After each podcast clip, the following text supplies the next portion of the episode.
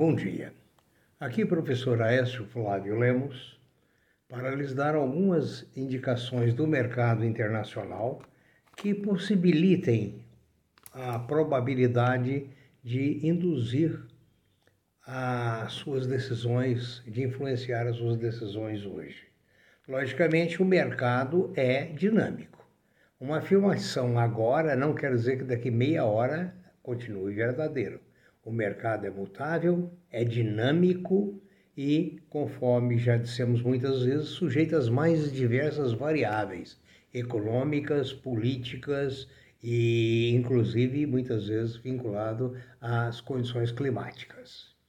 Por favor, inscreva-se no nosso canal gratuitamente e dê um seu like uh, na, na, na, tela, na parte de baixo aqui, por gentileza. Viu? A, a sua participação, a sua inscrição é muito importante para nós. A Ásia fechou misto, Tóquio para cima. Aliás, o Japão está estudando probabilidade de estender as medidas de restrição para coibir o avanço do Covid. A Europa a tendência é de alta, nos Estados Unidos também a tendência é de alta, apesar de que os Estados Unidos têm notícias ruins. A construção civil caiu bastante esse mês de abril e o Biden está estudando uma taxação das empresas multinacionais americanas, tanto sediadas nos Estados Unidos como fora dos Estados Unidos, uma taxação de 15% sobre os seus lucros. No Brasil, o, seria, o mercado seria morno mas com a notícia de que a Petrobras conseguiu reverter a base de cálculo do PIS/COFINS, e isso vai dar um crédito a ela de 4 bilhões de, reais, ela lançando isso no semestre atual, vai ser um impacto muito positivo nos lucros. Então, é provável que a Petrobras, tudo indica, vai puxar o mercado hoje, e puxar firme. Né? Além disso, nós temos que lembrar que a grande parte das empresas brasileiras estão faturando muito, conforme foi dito já diversas vezes em nossos podcasts. Apesar dos pesares, estão prosperando, estão aumentando os lucros. Isso tudo dá solidez ao mercado brasileiro. O dólar está sendo negociado a R$ 5,28. O petróleo, o Brent em Nova York, a R$ 68,98 o ouro firme a 1876, né, com, a, uma demanda muito grande de ouro, e é provável que ele continue dessa ascendência. A prata está a 27,70 e os metais duros estão mistos. As commodities estão com tendência de baixa.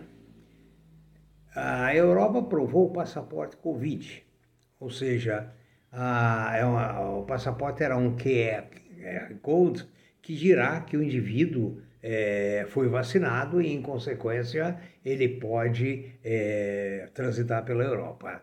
A, as criptomoedas continuam em queda, conforme previsto. Nessa segunda parte de hoje, eu quero referir aos estudos de contabilidade, finanças e administração. Nos nossos trabalhos anteriores, nós temos mencionado que é necessário conhecer, não seguir só o palpite daqueles que estão interessados em vender alguma coisa ou vender uma ideia sem fundamento. Você precisa conhecer a análise de balanços ou conhecer alguém que saiba analisar ou recorrer a quem analise bem. Por exemplo, eu sempre digo a Blue Trade tem o Daltro Vieira, que sempre faz umas análises muito boas para fundamentar a sua decisão. Ou seja, para investir dá trabalho, não é simples. Você precisa ter noções de economia doméstica e internacional, que você está dentro desse ambiente. Esse é o seu ambiente. Veja bem, a, a, as empresas antigas, os fazendeiros, os agropecuaristas que viviam isolados, sem a tecnologia, hoje não existem mais. Não existem mais, eles não avançaram. A outro assunto de hoje é o Bitcoin. A China ameaça controle, os Estados Unidos ameaça controle, o papel desaba.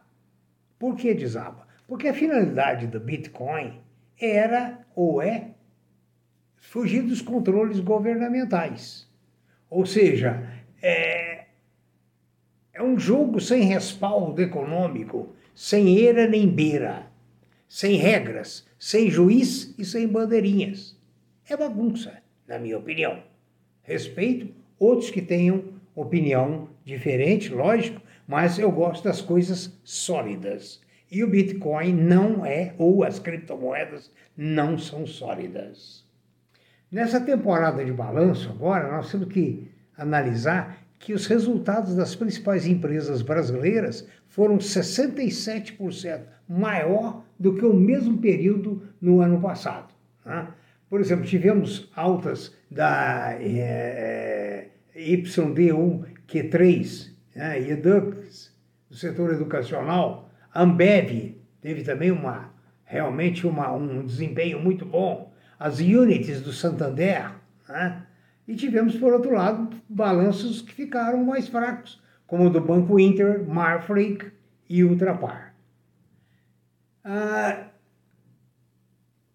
essa questão dos Estados Unidos, ele reduzir a compra de títulos, ou seja, com isso diminuir a liquidez do mercado, está mexendo com tudo. Indica que juros poderão subir e papéis de risco poderão cair, evidentemente. Né? Então, a política monetária americana influencia. Voltando às empresas, a Movida, a Movi 3, boa perspectiva para frente. A Cielo, o que, que houve com a Cielo? O Cafarelli, uma pessoa muito competente, deixando a Cielo. Bom, tem uma comparação aqui que o valor do mercado da Cielo se reduziu a 10,6 bilhões. E comparando com a Stone, são 98 bilhões. Então, resultado, o Cafarelli não conseguiu fazer as mudanças que ele queria. A concorrência foi muito forte. A Target, me perguntaram sobre a empresa, ela ganhou 3 dólares e 69 por ação no primeiro trimestre desse ano. A estimativa do mercado era de 2 dólares e 25. O Congresso aprovou a privatização da Eletrobras. Vamos ver agora as discussões dos pormenores e por maiores. A Companhia Siderúrgica Nacional anunciou que vai subir o aço entre 15% a 18%. Por fim, a, a maior produtora brasileira não integrada de cobre, refinado, vergalhões, fios trefilados, que é a Paranapanema, que já foi atriz principal alguns anos atrás, era o papel da moda, era o papel do dia. Era o papel que os Najinagas da vida uh, e outros e fizeram dele um papel importante. Ela está agora renegociando as suas dívidas com seus credores. Tinha mais uma para ser comentada, que é o Yoshpi Maxion, que a, a demanda por equipamentos está crescendo muito devido ao agronegócio. Né?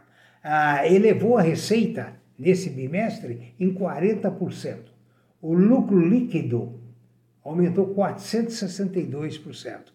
Yoship Maximum. Tenha um bom dia, se oriente, prudência e continue pedindo os comentários sobre firmas e outras.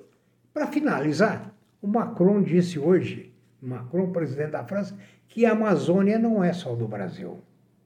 Eu achei uma coisa muito estranha porque nós temos os vizinhos países que dividem conosco, que tem parte da Amazônia. Mas o, o sentido que ele disse eu considero muito grave. A Amazônia é sim do Brasil.